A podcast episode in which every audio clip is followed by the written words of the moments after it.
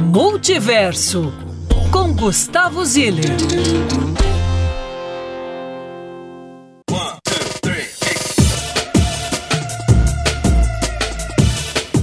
Alô, alô, Belo Horizonte do meu coração. Nessa quinta eu começo a coluna falando da corrida de automóveis que vai acontecer lá no Mineirão, porque eu recebi muitas mensagens criticando essa atitude da administração municipal com o corte das árvores, tudo que vai ser feito lá para receber uma coisa que em breve não vai acontecer mais, né, gente? Essas competições de automóvel de esporte a motor, desculpa, isso não é esporte, né? É uma competição. O esporte é o que trabalha a máquina humana e não uma máquina que pesa duas toneladas de aço empurrando 60 quilos de ser humano.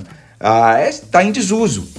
Viu, Lucas? Isso aí em 10 anos vai diminuir bastante, porque o mundo não comporta mais. A gente está num processo que é óbvio que as pessoas vão começar a repensar isso com competições de automóveis elétricos, motos elétricas e por aí vai. O motor a combustão é uma questão de tempo que isso vai cair em desuso. É meio que brega, né? É uma coisa uh, datada, é uma coisa que já não traz mais aquela.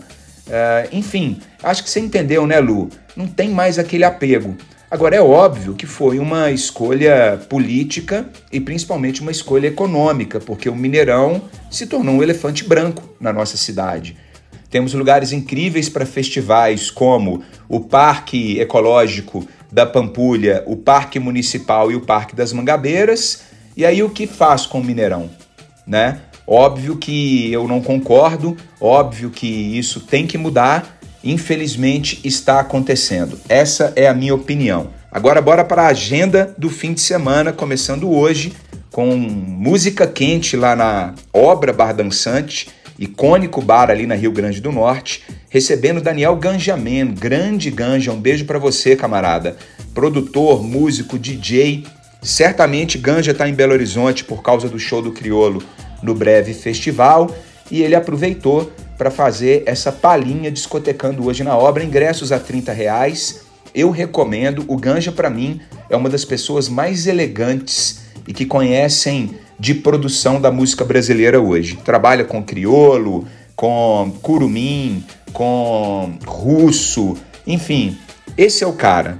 Amanhã, sexta-feira, Sepultura abre a turnê de despedida na cidade, que é o berço do heavy metal e o nascimento dessa banda icônica no mundo que representou tanto o Brasil ao longo de décadas. Um beijo para o Xisto, um beijo para o Derek, para o alemão Andreas Kisser, que seja um show incrível. Eu vou estar tá lá transmitindo toda a minha energia para vocês, porque, poxa, Sepultura merece demais e amanhã vai ser icônico também. No sábado tem breve festival, um evento do breve, vamos chamar de spin-off, ali é, do verão no Parque Municipal com grandes, grandes, grandes apresentações. Eu destaco aqui o Criolo, já falei que o Ganja certamente vai tocar com ele, e também a Lamparina, banda aqui de Belo Horizonte, que tem um som delicioso. Eu cheguei a produzir o segundo disco deles, né, na produção executiva. Então eu estou muito feliz que a Lamparina vai tocar nesse festival e a gente também vai estar tá lá celebrando Belo Horizonte e tudo que essa cidade representa nesse momento para cultura, para música e para o entretenimento no nosso país. É isso, Lucas. Estocar em breve já não vai mais existir. Pode escrever. Esse é o Ziller Nostradamus falando. E o entretenimento, por outro lado, vai sempre existir porque quando a gente está desesperado, a gente normalmente recorre à arte para nos salvar ou pelo menos apontar um caminho. Beijo, BH, bom fim de semana.